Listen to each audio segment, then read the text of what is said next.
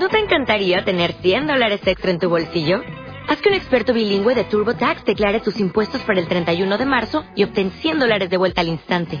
Porque no importa cuáles hayan sido tus logros del año pasado, TurboTax hace que cuenten. Obtén 100 dólares de vuelta y tus impuestos con 100% de precisión. Solo con Intuit TurboTax. Debes declarar para el 31 de marzo. Crédito solo aplicable al costo de la presentación federal con TurboTax Full Service. Oferta sujeta a cambios o cancelación en cualquier momento. Muy buenos días.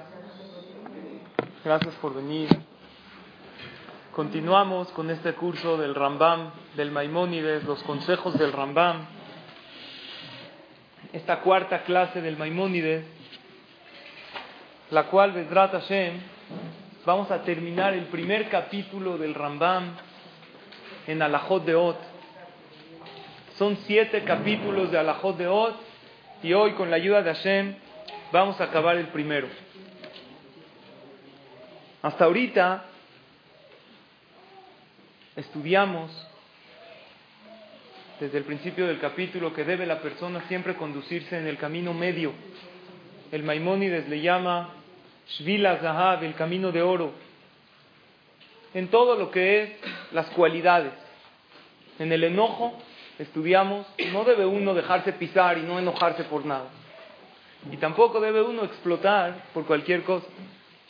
En la humildad no debe uno irse al extremo de que de tanta humildad se abandone su cuerpo porque él siente que no vale nada y llegar a una tristeza o a una depresión. Y por otro lado, el extremo de la presunción que es muy negativo. En el trabajo no debe uno dedicarse tanto al trabajo hasta tal punto que ya no tiene tiempo ni para él, ni para su familia, ni para estudiar Torah y tampoco abandonarlo por completo, sino en el camino medio y así en todas las cualidades. En el enojo vimos una tarea, no sé quién la hizo, de levantar las cejas, ¿la hicieron o no? De verdad funciona, funciona. ¿Sí la hicieron? Cuando uno siente enojo y así levanta un nerviosismo y levanta las cejas, es un movimiento que tranquiliza. ¿Lo hicieron? Háganlo, ahorita vienen vacaciones y pasamos mucho tiempo con los hijos. Vale mucho la pena estos consejos que nos dan los hajamim. Y ahora vamos a continuar en el inciso 5 del capítulo 1 del Rambam que dice Umitubim anu lalechet bidrahim elu abenonim. Tenemos una obligación de ir en los caminos del medio. Vehema derahim atobim beayesharim son los mejores caminos y los más rectos. Sheneemar, como dice el Pasuk, Bealachtab Idrahab. Te tienes que encaminar en sus caminos. ¿En los caminos de quién? De Hashem. Kachlamdu beferush mitzvazu. Así aprendieron los hajamim para explicar esta mitzvah de encaminarte en los caminos de Hashem. Mau nikra Hanun, así como Hashem se llama Hanun, misericordioso, Afatai Hanun, tú también tienes que ser misericordioso con los demás. Maunikra Rahum, así como Hashem se llama piadoso, tú también debes ser piadoso. ¿Qué significa? No nada más las cualidades de Akadosh Baruj utilizarlas como Hashem, tú eres piadoso, apiádate de mí, sino también tú lograr esa cualidad de piedad y misericordia para aplicarla con los demás. Hay dos conceptos, hay Rahum y Hanun. ¿Qué diferencia hay? ¿Alguien me puede explicar qué diferencia hay entre Rahum y Hanun? ¿Qué es Rahum? Piadoso. Hanun, misericordioso. ¿Hay alguna diferencia que alguien me podría explicar? ¿Qué diferencia hay? Hanun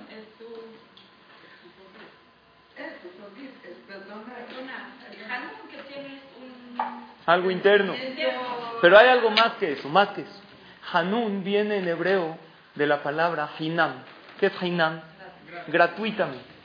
Eso significa que Akadosh Baruj no se comporta con los individuos dependiendo como ellos merecen que Hashem se comporte, sino de más. Tú también tienes que ser como Hashem Hanun. Tú no te comportes con tu esposo, con tu pareja, como Él merece que tú te comportes con Él. Te tienes que comportar como mejor todavía. No te comportes con los demás como ellos merecen que te comportes con ellos. No me saluda, no lo saludo. Me trata mal, yo también. Dice el Maimónides, no. ¿Hashem con nosotros se comporta exactamente con lo que merecemos? Claro que no. Una persona que sabe que Hashem es Hanun, se comporta con nosotros aún más de lo que merecemos que Él se comporte. Él puede estar contento y feliz, aunque Haz de Shalom tenga una gran tragedia, una gran pérdida. Y aunque tú tengas con los demás reclamos, críticas, tú compórtate no como ellos se merecen que te comportes. Eso es una base muy grande en el Shalom Bay. Generalmente la mayoría de los problemas es yo actúo de la manera que él o que ella actúa. Pero ¿qué te parece si tú empiezas a ser la mejor esposa que hay? La mejor mamá, sin ver qué se merecen mis hijos o qué ellos hayan hecho. La mejor mamá no implica permitir todo. Implica firmeza, pero con el mejor tono de voz posible. La mejor esposa implica todo el cariño y amor que yo pueda reflejar sin importar lo que él haya hecho. Eso se llama ser Hanun. Y así tú te estás encaminando como los caminos de Hashem. Por eso mencioné que una persona que tuvo una gran dificultad, les voy a poner un ejemplo drástico. Una persona que Barminan, Barminan lo alen, perdió un miembro de su cuerpo. ¿Puede estar contento? Generalmente es gente que el resto de su vida, si Barminan lo perdió en una enfermedad o en un accidente, el resto de su vida cargan con esa tristeza. Sin embargo, nosotros vemos gente que no tienen, vamos a decir, un brazo, una pierna, y están felices. Y caminan contentos en la vida. ¿Cuál es la diferencia? El Rambam dice, eso es lo que es ser Hanun. Cuando tú entiendes que Akadosh Baruchu te da muchísimo más de lo que mereces, entonces automáticamente la persona en la situación más difícil puede estar contenta. Hubo una anécdota en Mozaer Rosh Hashanah, acabando Rosh Hashanah este año, el último que pasamos, hace pocos meses en Israel, hay muchas familias que van a pasar Rosh Hashanah, algunos van con sus papás, otros van con sus suegros para que sea caparata abonot para todo el año. Cada quien tiene. Después de dos días, en Israel, ¿cuántos días es Rosh Hashanah? Dos, igual que aquí. Tú sabes qué es para una familia ir, vamos a decir, viven en Jerusalén, se van a Beneberak a pasar Rosh Hashanah con maletas, dos días. Ahora, el otro día de Rosh Hashanah, ¿qué hay? Hay ayuno y aparte hay escuela. ¿Cuánto tiempo es de Beneberak a Jerusalén? Unas dos horas más o menos. La gente en Eretz Israel, no todos cuentan con automóvil particular, como tenemos esa comodidad, Baruch Hashem en México, que es una de las cosas que hay que agradecerle a Hashem. Ahí el transporte público es muy bueno y la gente se mueve en camiones, en autobuses. Entonces los camiones, en Mozaer Rosh Hashanah, había muchísima gente que quería ir a donde, a Jerusalén, y estaban gente esperando en la parada del camión, con niños, con carriolas, hace frío, acaba de acabar Rosh necesitan llegar a Jerusalén, mañana hay escuela, y por más camiones que pasen, no se dan abasto. Entonces hablan, la gente está, hay tanta gente esperando en la parada, hasta que se juntaron unas 40, 50 personas en la parada de camión, esperando y anhelando que venga un camión que los lleve a Jerusalén. Familias enteras, con hijos, los bebés ya llorando, están todos esperando en la calle. La parada de camión es en la calle, al aire libre. Entonces tanta gente, están todos esperando y ya se empiezan un poco a enojar. Hablan a la compañía de camiones, ¿cómo se llama la compañía de camiones en Israel? Eged. Muy bien. Hablan a Eged, a quejarse, hay teléfonos ahí en las paradas. Que por favor manden un camión, es indispensable. La gente está desesperada y hablan a quejarse, a quejarse, el camión no llega. Y ya los niños llorando, unos hambrientos, no saben qué hacer. En eso, ustedes porque no viajaron en transporte público, yo cuando era chavo, me movía en la pecera. ¿Ustedes iban o no? Es pecera con ese, porque costaba un peso antes. Y en la mañana te vas en la pecera y hueles todas las cremas así de los. Luego te vas en la tarde y ya no te digo qué hueles, ya está más Pero el transporte público en Israel es bueno. Y la gente viaja cómodamente y puedes ir de un lugar a otro en todo Israel. La gente esperando el camión, esperando. Y de repente llega, todos los camiones que llegaban repletos. No hay manera de irse a Jerusalén. Llega un camión vacío. Pero a lo lejos se visualiza un número. Ustedes saben que los camiones tienen así como tienen aquí las peceras, que dice ahí en el toreo, el olivo, el de este, súbale, súbale, ahí está se llena. Este camión decía el número 317. 317 es el número que lo lleva a Ashdod. Entonces llegan el camión y tocan, joven, usted, no, yo voy a Ashdod, un camión vacío. Pero por favor, nosotros necesitamos a Jerusalén. Llega el chofer, cambia el número 317 y pone 402, que es Jerusalén. Dijo, también voy a cambiar mi ruta por ustedes se sube la gente, todos felices, le empieza, cada uno que sube le agradece al chofer, lo bendice, gracias, la Mitzvot, Shanato va, que tengan todo lo bueno. Y la mamá le decía al niño, dile gracias al chofer, que cambió la ruta especial por nosotros. Y todos en el camino a Jerusalén felices, que por fin encontraron un camión, hasta le cantaron al chofer canciones, ¿se acuerdan cuando cantaban en el camión, en la excursión? Otras canciones cantábamos le cantaron al chofer y están todos contentos. Llegaron a Jerusalén después de hora y media, hora cuarenta y cinco. Se bajan en la Tahaná Merkazit, en la parada principal. igualmente todos al bajar, todos le dicen gracias, lo bendicen, le agradecen. Y al final se queda un joven. Le dice, chofer, quisiera que usted me explique qué fue lo que sucedió acá. Especialmente me quedé al final. ¿Qué pasó? Usted tenía el número para ir a Ashdod, después lo cambió para ir a Jerusalén. Dijo, mira, te voy a explicar. Estamos en la parada de camiones y el encargado principal está recibiendo una llamada tras otra de gente muy enfadada y muy molesta, que le surge que manden un camión a Jerusalén. Entonces dijo, que vaya un chofer, nadie quería ir. Dijo, ¿para qué voy a llegar? Todo el mundo me va a empezar a maldecir. Todo el mundo me va a empezar a decir que por qué no llega. Dijo, yo voy a ir y van a ver como todos me van a bendecir. ¿Qué hizo? Llegó con otro número. Él viaja a otro lugar, a cuando se acerca la parada de camiones, ¿qué le dice a la gente? Bueno, ya que hay tanta necesidad, yo cambio mi ruta, los llevo a Jerusalén. Les hago el favor.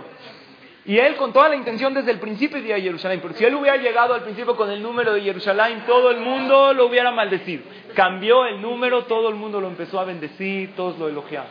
Esta anécdota tiene una gran lección. El que vive sabiendo que todo, absolutamente todo lo que nos da Hashem es un regalo, que Él no tiene ninguna obligación con nosotros. Entonces todo lo que te da estás agradecida, aunque el camión haya llegado tarde. ¿Por qué? Porque Hashem en realidad no me debería de dar nada de todo aquello que tengo en la vida. En el libro Jobot Levavot dice una frase increíble. Dice así, Sheyedá en, en Shara en el portón que habla de la seguridad en Hashem, es indispensable que la persona esté consciente de la bondad tan grande que Hashem le da a la persona. Lomi peneshe allá no porque merecemos esos favores de Hashem. Velomi peneshe allá Hashem ni porque Dios necesita darte todo eso. El abetor nedava tova Cuando la persona vive consciente que todo lo que tiene en la vida son solo favores de Hashem inmerecidos. En ese momento y trae un pasuk de David Amelech que le dice a Hashem, Rabota cita a Hashem Elokai, ni fleoteja o machsheboteja elenu, todo lo que me has hecho Hashem es totalmente inmerecido. Cuando la persona vive con esa conciencia, no se queja de nada. Porque vamos a agarrar el ejemplo drástico de aquel que perdió un miembro de su cuerpo. Podría uno pensar, ¿qué va a hacer sin un pie, sin un brazo, Barmina? Pero por otro lado podría decir, no, Hashem, espérate, yo no tenía, no merecía nada. 30 años tuve el pie, gracias a Dios por esos 30. O Barminan, una persona que tiene nueve dedos, nació. ¿Qué tiene que pensar? Gracias a Hashem por lo que sí me diste. ¿Qué tiene que ver aquello que Akadosh Baruj no te dio si tú partes del punto que todos son favores de Akadosh Baruj Que Akadosh Baruj es como, es Hanun, es lo primero que dice el Maimónides. Entender que Hashem es Hanun. Había un jajam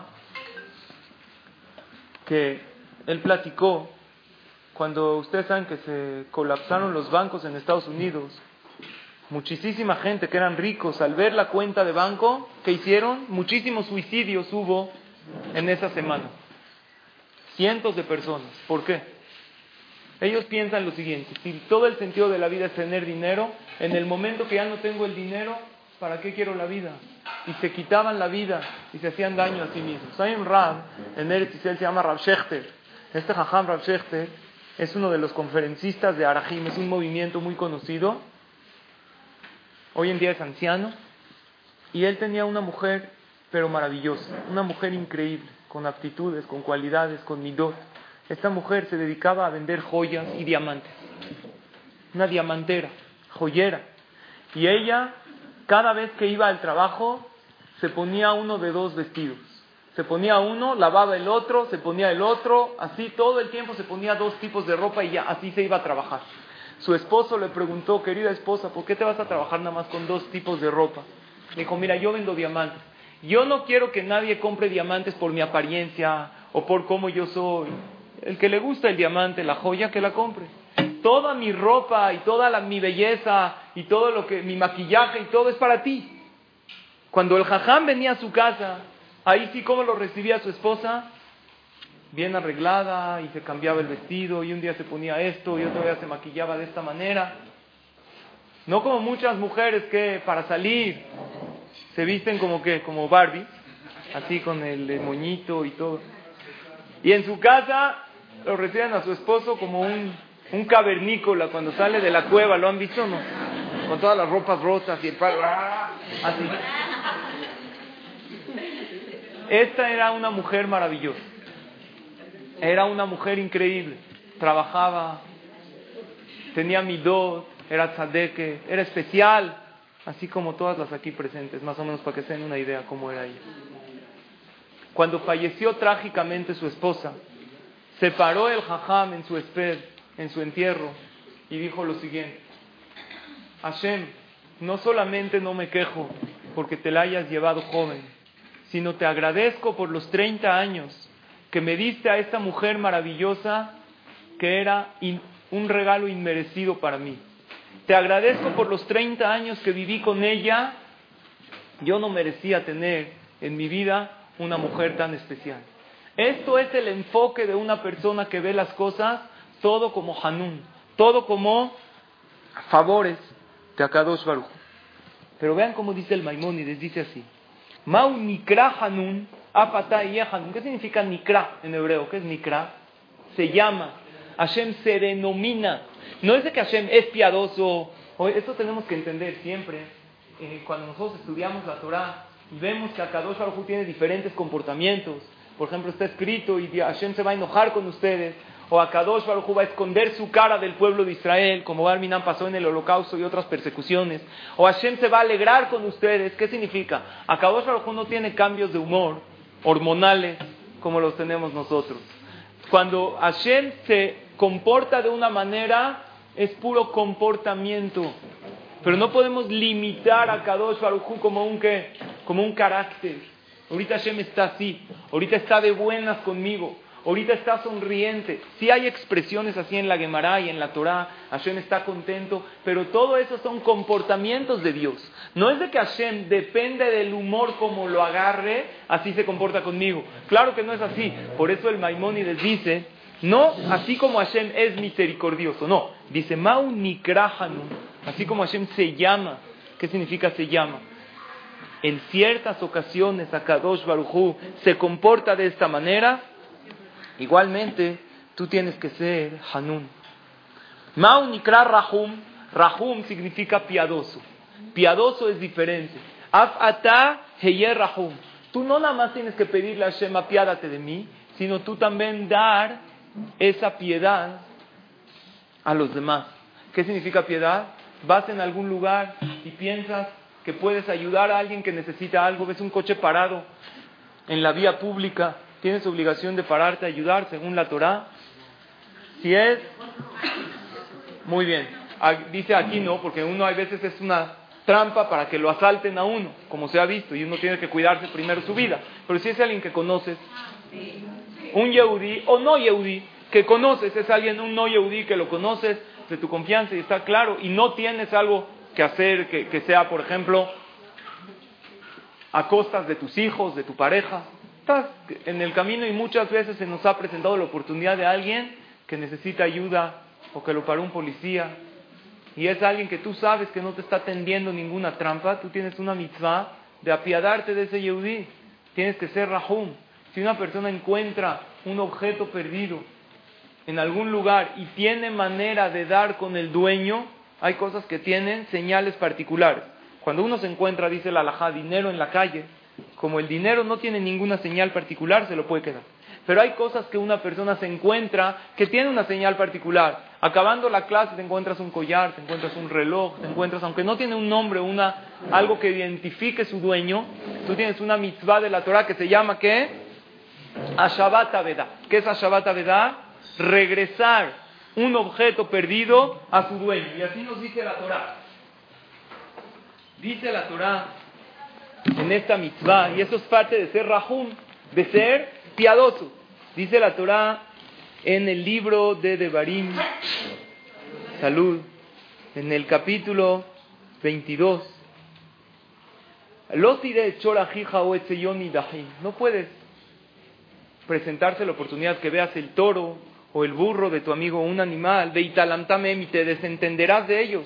Asher te le ajija, no te desentiendas, regrésaselo a tu hermano. Pero la Torah no dice no te desentiendas, dice de italamta. No lo hagas y te desentenderás. ¿Por qué lo dice en una manera positiva, activa? Dice la Gemara, peamim sheatam italem. Hay veces uno sí se puede desentender de la pérdida de su compañero. ¿En qué caso?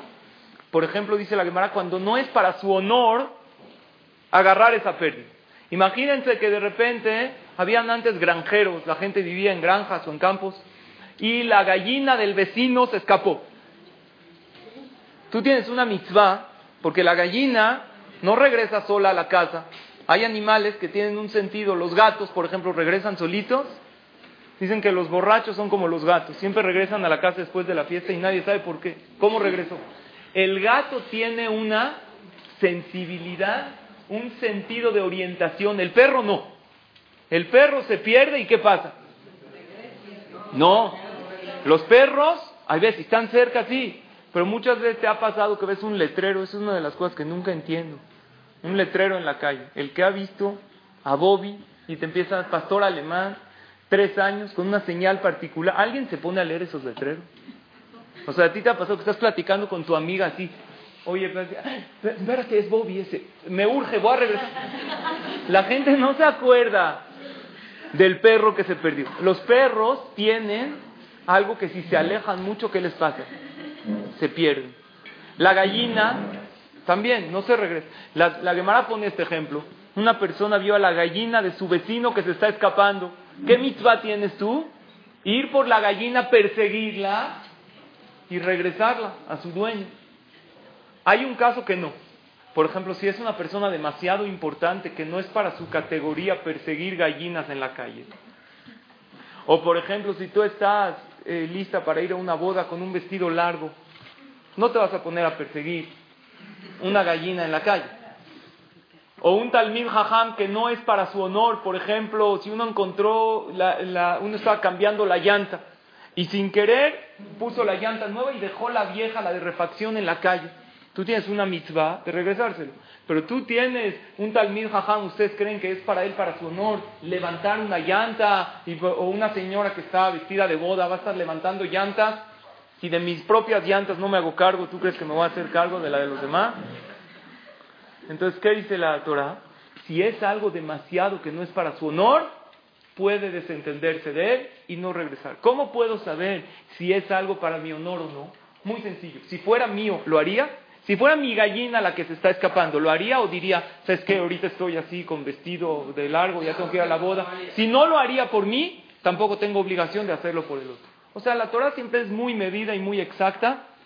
Hay que ver todas esas alajot. Pero más que la alajá, por eso la Torah dice, veitalamtamehem, te desentenderás en positivo, porque hay casos que tú te puedes desentender de la pérdida de tu compañero.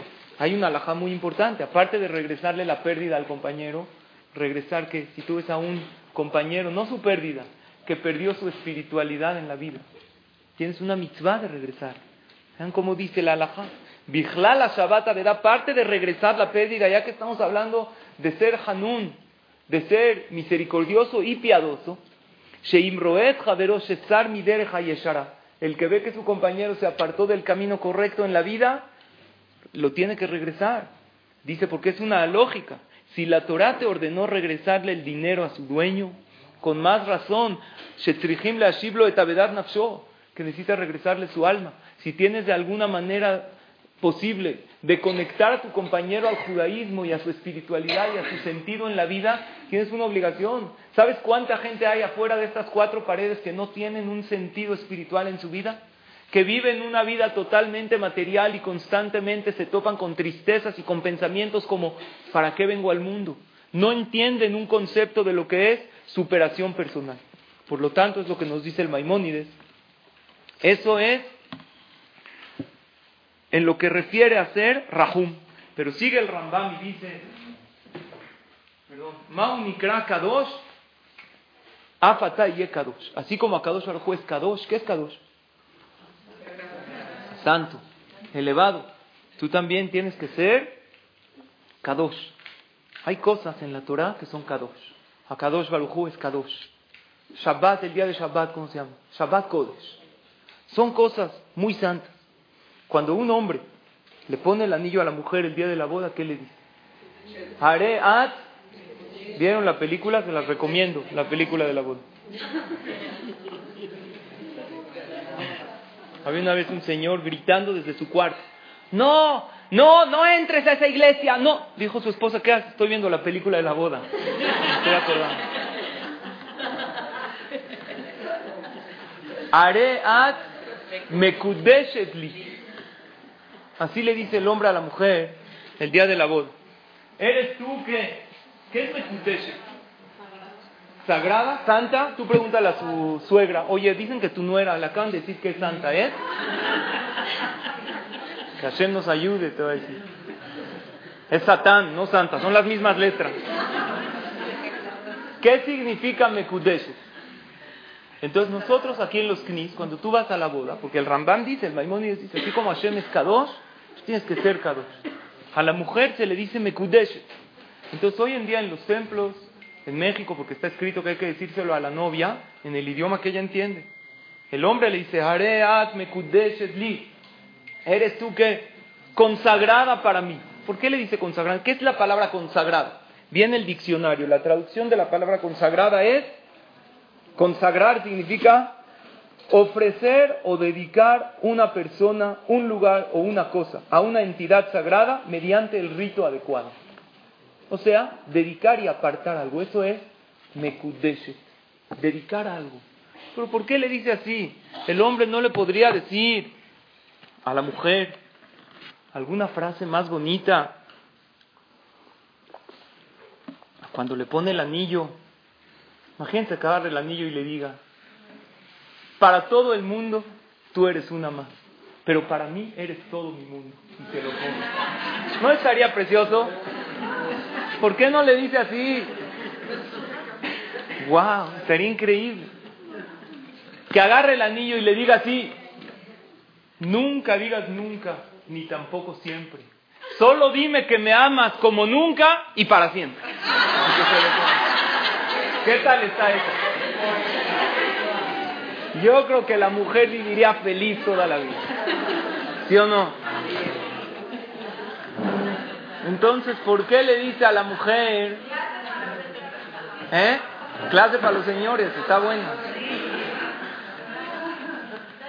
¿Por qué Akadosh Barujú estableció en la Torah? Se dice, no se le dice ni una frase de cariño, se le dice, Hareat mekudeshetli, consagrada. ¿Qué es consagrada? Que la dedica a algo. ¿Qué significa? Kadosh no es como tal sagrado. La palabra exacta de Kadosh es, sí tiene algo de Kedushah, de santidad, pero también es algo apartado. Algo apartado, algo separado. Por eso el pueblo de Israel somos Am Kadosh. ¿Un pueblo qué? Separado. Un pueblo apartado.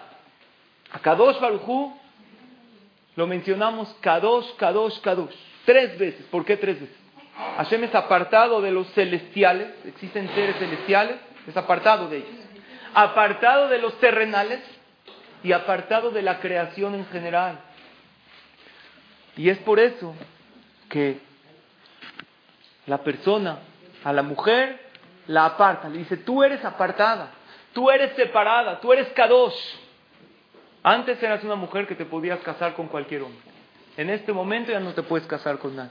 Y por eso se hace un contrato matrimonial que es la que tú vas. La que tú vas es un contrato matrimonial que el hombre, porque para apartarla para ti, necesita el hombre que comprometerse a ciertas cosas. Tú no puedes apartar a una mujer que sea solamente tuya y que no se pueda casar con nadie más en el mundo, sino ¿qué le da a cambio el hombre a la mujer? Una ketubá. La ketubá tiene un valor monetario. En realidad... O sea, relativamente supongo que es obligatorio. 100% obligatorio. Entonces, entonces hay que aclarar. ¿Por qué la, la, la comunidad o lo que quiera no los obliga? Entonces hay que aclarar lo que está preguntando. Muy bien. Estaban de testigos en el pacto. La que tú va se paga cuando el hombre la quiere divorciar y ella no quiere divorciarse. Así está estipulado. Cuando él la quiere mandar a Bolívar, a volar la quiere mandar. Pero ella no quiere.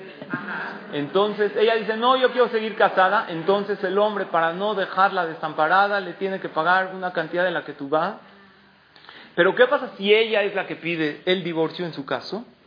Entonces ella le pide el divorcio y el hombre puede negociar. Si quieres el divorcio, no te pago la que tú vas. ¿Lo quieres o no? Entonces ella lo evalúa. La que tú vas siempre es para protección a ella, o sea, para que el hombre no la divorcie sin consentimiento de ella. O sea, que no se convierte en obligatoria. No, sí. Si la mujer dice, no me quiero divorciar hasta que no me des la que tú vas, si los dos se quieren divorciar, entonces ahí pueden negociar. El hombre le puede decir, ¿tú también te quieres divorciar? Si estás dispuesta a... Ah, ok. Si ella le dice no quiero y el hombre sí quiere, ahora nosotros en los tristemente una de las cosas... Pero a veces la mujer quiere, porque está con un patán bueno para nada. Y cuando la mujer quiere y el hombre no. Entonces ahí la mujer, si es que ella quiere perdonar su que tú vas con tal de obtener su divorcio, tiene obligación de mantenerla, pero si ya no es la que tú vas. En el momento del divorcio se hace un arreglo monetario. No la puede dejar desamparada, como usted dijo.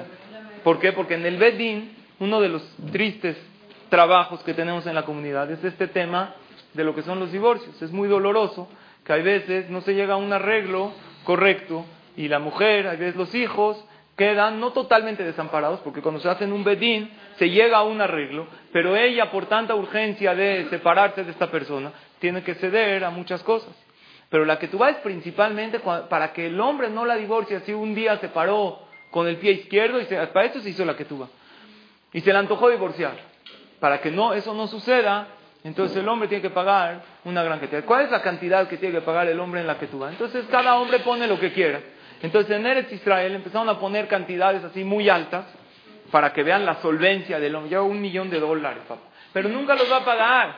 Entonces eso es nada más para echarse un taco. Entonces establecieron el Rabbanuta Rashid de Israel que no más de un millón de shekel en Israel. No se puede poner más que eso en la que tú porque si no es una cantidad irreal. ¿Cuánto es un millón de shekel? Más o menos más de cinco millones de pesos. Hoy en día, ¿cuánto ponemos? Yo aquí tengo una que real, pero no está llena. Y nosotros ponemos en la comunidad, ponemos 55.550 dólares. Si el hombre la quiere divorciar sin el consentimiento de ella, se tiene que pagar esta cantidad. ¿Por qué hay gente que pone así 5, 5, 5 por el tema del Ainara? Porque después ven la película de la boda le dicen, mira, mira tu tía cómo nos está viendo, por eso nos fue mal. Porque nos está viendo con ojos de búho desde que nos vio juntos. Entonces, para evitar el 5, sabemos que es un tema del Ainara. Entonces, esto es una ketuba real, la cual dice todas las obligaciones del hombre a la mujer. En esta parte que es la parte válida lógicamente, no hay que tuba de la mujer hacia el hombre, no hay que tuba de lo que ella se compromete con él. Nada más aquí en español ponen así, seré una buena esposa para ti, y tanto en afecto como en sinceridad, pero todo, todo esto es de chocolate. ¿Saben por qué? Porque alágicamente la Torah protege a la mujer para que el hombre no la divorcie y la deje totalmente desamparada. Otra vez aclaro, cuando el hombre la quiere divorciar y ella no se quiere divorciar. Entonces, regresamos al tema. La mujer, ¿por qué se llama Mekudesh? ¿Por qué la mujer es apartada? Porque el hombre la santifica, la eleva, la respeta, le da el trato como la Torah dice. Igual el pueblo de Israel, dice el, el Rambam, tú también tienes que ser Kadosh.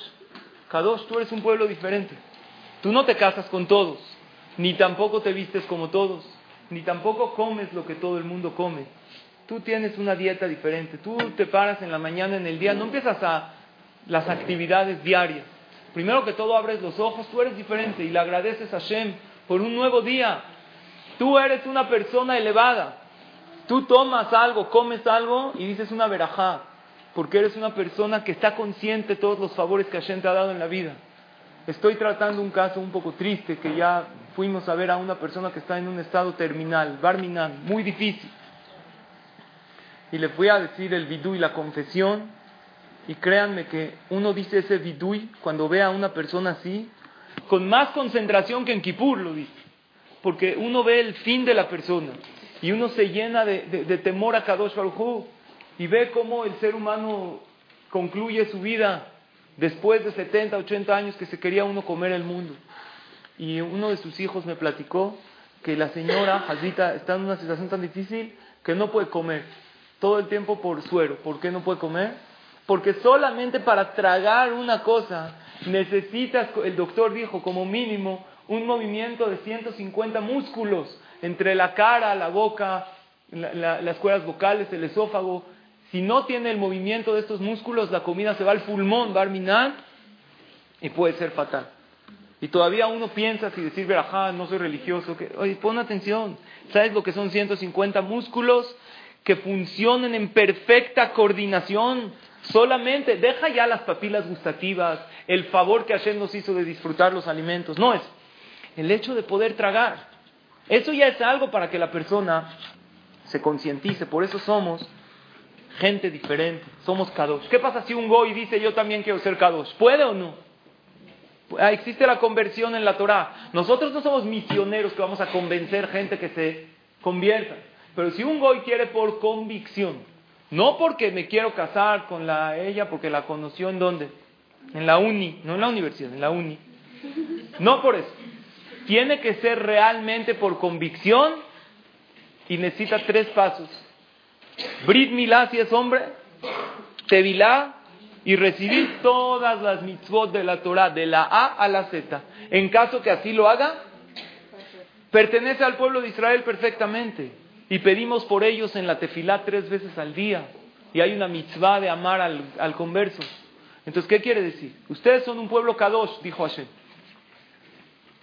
No juntamos a los de afuera, no convencemos a nadie. El que quiere pertenecer, adelante, si lo hace correctamente.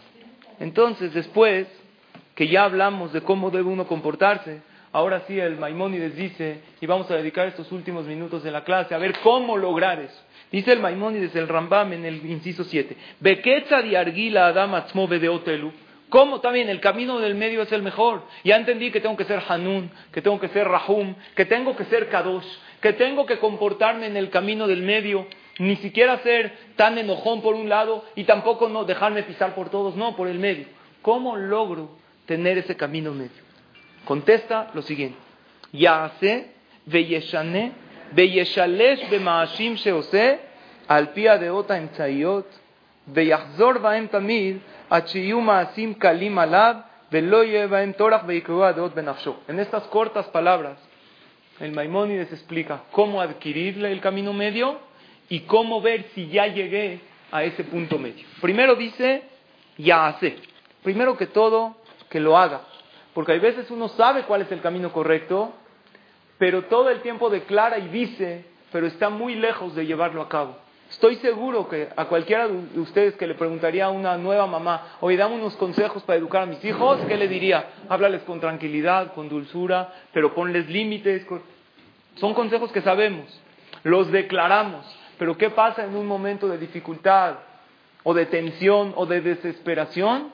Ahí no guardamos el control, no guardamos la calma y la tranquilidad. Dice el Maimónides, no diga, primero que todo, ya hace, comienza a hacerlo.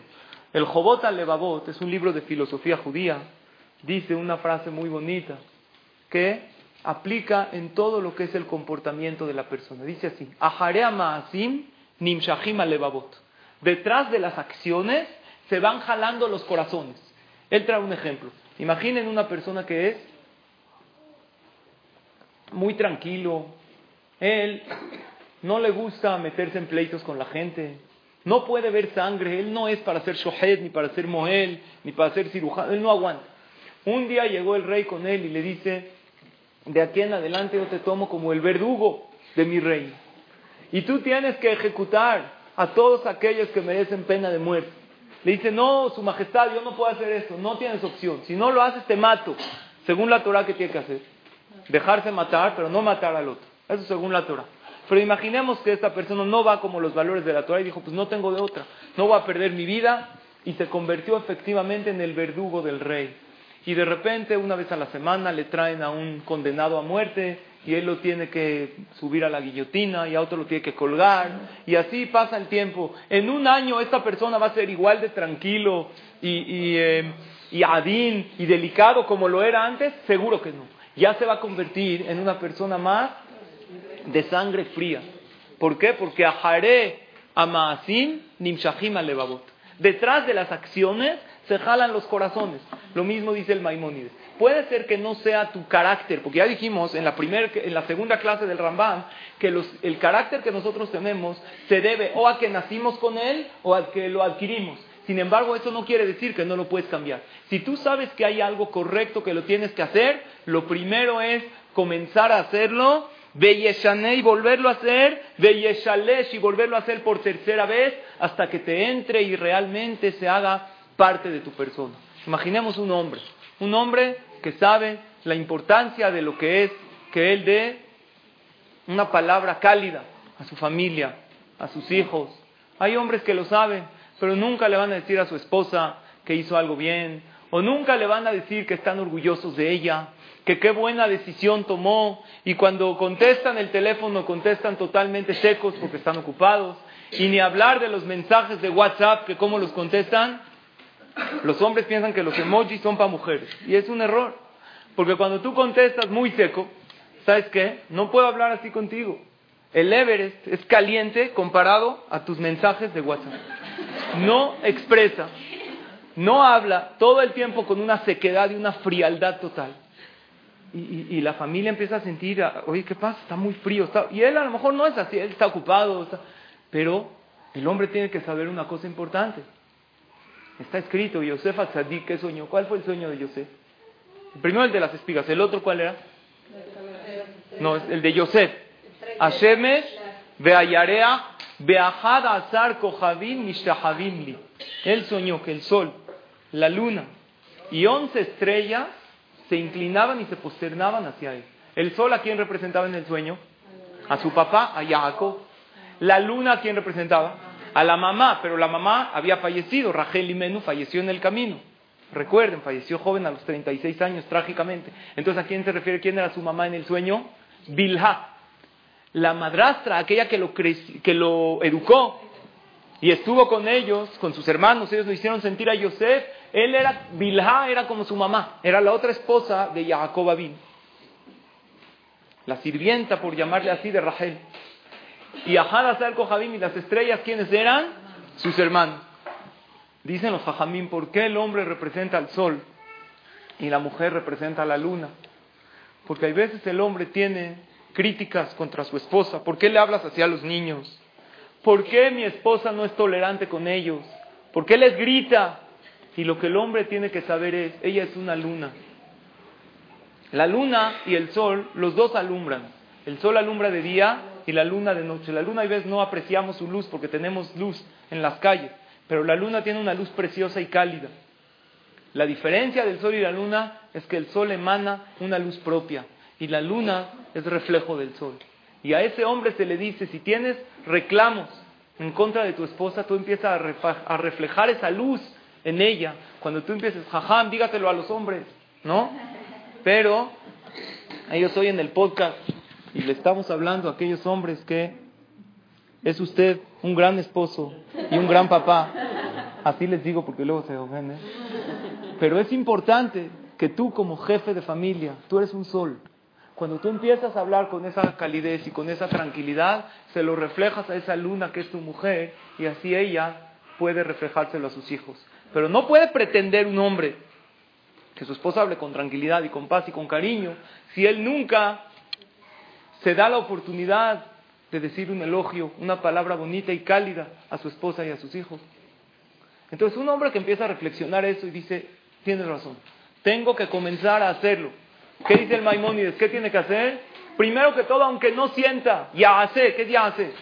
Que lo haga, que ponga un recordatorio en su celular. ¿A qué horas llega a su casa? A las nueve de la noche después del shiur, a las ocho después del trabajo. Que ponga un recordatorio, tengo que sonreír al entrar a mi hogar. Le voy a sonreír, le voy a regalar mi mejor sonrisa a mi esposa, sin importar el día que yo pasé y el que ella pasó.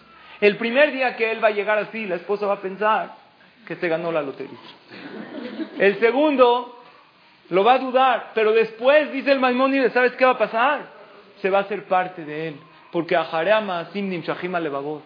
Tú empiezas a hacerlo. Ahora, ¿hasta cuándo yo tengo que luchar contra mí para llegar a lograr esa cualidad, dice el Rambam, asim kalimala, hasta que se le haga fácil. ¿Cómo sé que todavía tengo que trabajar en algo? Vean qué maravilla, con pocas palabras el Rambam me lo sintetiza. En el momento que tú sientes todavía una lucha interna, lo hago, no lo hago, quiere decir que todavía te falta más trabajar en el punto de hacerlo sin sentir. Oye, pero no siento decir esa palabra bonita, no importa, hazlo sin sentir hasta que después se te va a hacer parte de tu persona y después ya no vas a tener ni siquiera que luchar en contra de eso. Y eso funciona para bien y va a terminar lo contrario.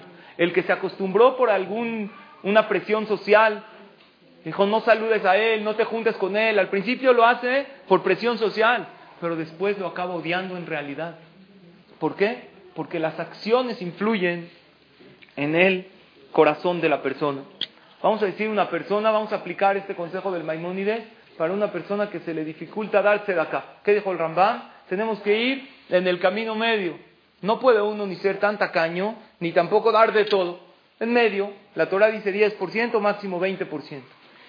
Si una persona tiene un despertar, dijo, de verdad voy a empezar a trabajar en darse de acá.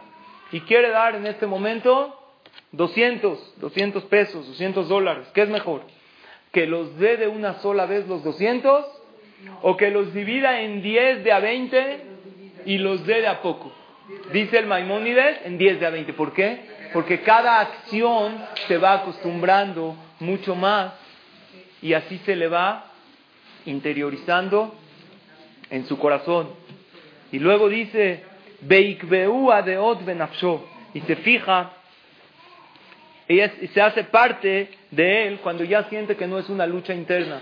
Si tú todavía sientes o tienes que ordenarte a ti misma sonreír en tu casa, quiere decir que todavía te falta más. Si ya lo tomas como algo normal, cuando te acostumbras a sonreírle a tu pareja y a tus hijos, después ni siquiera tienes que trabajar en ti misma. Es como aquel que está acostumbrado toda su vida a cumplir una mitzvah, a respetar Shabbat. No tiene cada Shabbat que luchar consigo mismo, oye, respeto, no respeto, está difícil. No, para él no hay lucha. Puede caer un diluvio en la calle, el Señor se está empapando y no ni siquiera se le cruza por la cabeza subirse en algún transporte prohibido en Shabbat, porque ya es algo arraigado en él. Lo mismo sucede con el tema de las midot, pero el Maimónides acaba con algo muy bonito. Dice, Ulfishe Hashemota Elu Shenikraba Ema Yotzer, estos nombres que Hashem se llamó Hanun, Rahum, Kadosh, son el camino medio, Nikret Zo Dere Hashem, es el camino de Hashem. ¿Quién fue por el camino de Hashem? Está escrito en la Torah claramente, Beishe Lamda Abraham Avinu Levanab, es el camino que Abraham Avinu le enseñó a sus hijos. Está escrito, Hashem reconoció a Abraham Avinu, Beshameru Dere Hashem, la azot u mishpat. Abraham vino fue en el Derech Hashem y después u mishpat. ¿Qué significa? Derech Hashem son las midot, las cualidades, y tzedakah u mishpat son las mitzvot. Una pregunta, ¿las midot están conectadas con las mitzvot? Claro que sí. ¿Por qué? Una persona que es flojo, no nada más le afecta en sus midot, también en sus mitzvot. Se le dificulta pararse a la tefilá. O un hombre que es muy flojo, dice, luego me pongo el tefilín, luego, luego, luego, pasa el día, a las seis oscurece, ya no se lo puede poner. La flojera impide a la persona cumplir mitzvot. Una persona que es avaro, aparte de ser acá, ¿las mitzvot cuestan o no cuestan? ¿Cuánto cuesta una mezuzá buena? Ciego, un, 100 dólares. ¿Cuánto cuesta un tefilín bueno? Mil, mil quinientos. ¿Uno bueno? Mil quinientos. Ahí tefilín, pero uno que es codo, ¿qué dice? Se le dificulta. Entonces, las midot y las mitzvot están totalmente conectadas entre sí. Cuando uno, y aparte de eso, dice el Maimónides, el que mejora, Beaoleg vederech zu, mevito va ubrajale atzmo. Vean qué bonito dice el Rambam. El que va en el camino medio trae cosas buenas y verajá para sí mismo. Porque está escrito, Leman había Hashem al Abraham, et asher diber Hashem le va a dar a Abraham, lo que le dio a Abraham Avinu, te lo va a dar a ti. ¿Qué verajá fue para Abraham Avinu? Va a me barejeja. El que te bendiga va a ser bendecido. Te voy a bendecir con riqueza, con hijos. Y oigan bien, aparte de segulá es algo lógico. Porque el que tiene buenas midot también tiene parnasá. La gente le da gusto hacer negocios con alguien que es derecho. A la gente le da gusto negociar con alguien que tiene bonitas midot y no se enoja y asociarse con él. Y también va a tener verajá en lo que es lo material y también espiritualmente y también como segula aquella persona que tiene bonitas midot. Todas las verajot que a Kadosh Baruj le dio a Abraham Avinu se cumplen en él. Rabotay, ahorita vamos a, estamos a punto de concluir esta clase, aunque yo quisiera concluir el curso del Rambam, que son siete capítulos del Rambam. Ahorita apenas estudiamos uno, uno estudiamos en cuatro clases. Entonces yo quisiera continuar, yo voy a seguir con el tema del Rambam hasta que un día me digan, jajam, ya párele con el Rambam, ahí me cambio. Pero mientras no me hagan esta señal, continuamos, ¿no? Ahorita viene la fiesta de Hanukkah. Estamos a, punto de comenzar esa fiesta de agradecimiento a Hashem. ¿Qué dijo el, el Rambam? Aprende a ser Hanun. Hashem es contigo, te dio muchísimos regalos, muchísimo más de lo que te mereces. Eso tenemos que concientizarnos en la fiesta de Hanukkah. Hanun significa que a Kadosh Baruj me da mi Hinam. Un ejemplo, llega un archimillonario. A uno le da un millón y a otro le regala cien mil. Una pregunta, el que le dieron cien mil, ¿tiene algún reclamo? ¿Por qué no me diste un millón? No, di gracias por los cien mil que te di. Es todo. ¿Por qué la persona cae en la envidia? Porque ve lo que el otro tiene. Pero tú di, Hashem, tú no me deberías de dar ni siquiera aquello que sí tengo. Y sin embargo me lo diste. Tenemos una fiesta llena de agradecimiento a Hashem. Y este año se cruza exactamente con la fiesta de los Goim. Uno me preguntó, ¿se puede tomar foto con Santa Claus? ¿O es haram? ¿Se puede o no se puede? Mira, a lo mejor no es haram, pero Santa Claus, ¿cómo le dicen? Papá Noel. ¿Han oído que le dicen, por qué le dicen Papá Noel? Porque los regalos los trae papá, no él. Los regalos los trae papá. ¿Se puede uno tomar foto con Santa Claus o es haram tomar? A lo mejor se podría, no hay algo en la laja como tal. No es una boda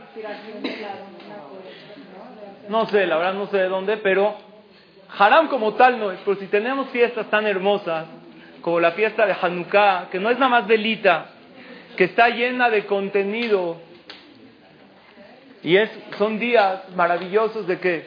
De tefilá. Y el Maimónides, ¿cómo empezó? El, Pere que empezó con una alajá muy bonita. Dice, la persona es de una manera, de otra manera, pero siempre uno puede cambiar su carácter. No tiene uno que caer leitiaesh, no tiene uno que... Lo peor en el judaísmo es darse por vencido. Hubo una persona que estaba buscando mucho tiempo un shiduch. Hizo todas las segulot que ustedes conocen, las hizo. Hizo y prendió la vela y buscó y salió con 100 chavas y el Señor tenía 30 años y por más de que le pida y le pida y le pida a Shem, ¿qué pasaba? No llega al Shidu. Alguien le dijo, oye, hay una segulá de decir Shia Shirim. ¿Sabes cuántas veces ya dije Shia Shirim? No, no, no, es que tú no has dicho de una manera. Hay una manera que si tú dices Shira Shirim, 40 días, ya lo dije, no, escucha. 40 días, después de Hazot, después de la medianoche, ¿a qué hora se tiene que parar? A la una de la mañana. Y lo dices con ta'amim, con tonadita, no nada más. Así con tonadita, con ta'amim. 40 días, ¿saben qué es pararse 40 días? Le dijo, mira, si funciona, si quieres con orquesta, lo digo con guitarra, pero que funcione. Ya no puedo por conseguir un shidduch. Después de un año ya no la aguanta, pero no importa, él ahorita quiere un shidduch. Le dijo, tú di 40 días, Shira Shirim, es una segulá muy buena. ¿Está 40 días. Uno, dos, tres, ¿saben qué es 40 días? Pararte a la una de la mañana, espérate, hacer netilat ahí, decir Birkota Shahar, no se puede decir Shira Shirim, tiene que decir las verajot de la mañana, Shira Shirim, les quito dos minutos más para que falte esta anécdota, dijo Shira Shirim 40 días, a los 40 días, ¿qué creen que pasó? Nada. Está desesperado, no sabe qué hacer. Bueno, la Gemara dice que un Yehudí, así dice la Gemara de Masejet Berajot, nunca tiene que rendirse y decir mi tefilá no fue recibida. Dijo, otros cuál. Vamos por otros. Uno, dos, tres, cuatro, treinta, treinta y cinco, treinta y nueve, cuarenta. Al cuarenta, ¿qué pasó? Nada. ¿Me aviento otros o ya no? ¿Qué harían ustedes? Faust, le pongo a la anécdota. ¿Eh? Ya no sirve la... Hubo amigos que le dicen, ¿sabes qué? Contigo las segulot no funcionan, ya dejas a Dios tranquilo, ya no te la va a mandar. Otros 40. Otros 40 para no hacérselas largo, acaba los terceros 40 con Ta'amim a la medianoche, se para y ningún shidduch se vislumbra. Ni siquiera le hablan a alguien, nada. Dijo, ¿sabes qué vamos a hacer? Últimos 40. Ya. Cuatro y ya. Yo la ya me voy a rendir. Uno, dos, tres, cuatro, al cuarenta de la cuarta vez algo maravilloso sucedió. Al otro día le habla un shadchan y le ofrece una niña, Baruch Hashem, bien, que se ve bien, porque luego te dicen, no, está guapa, sí, mira, de cara está bonita. Hijo, cuando te dicen eso, ya bailó. ¿Cómo que de cara está bonita?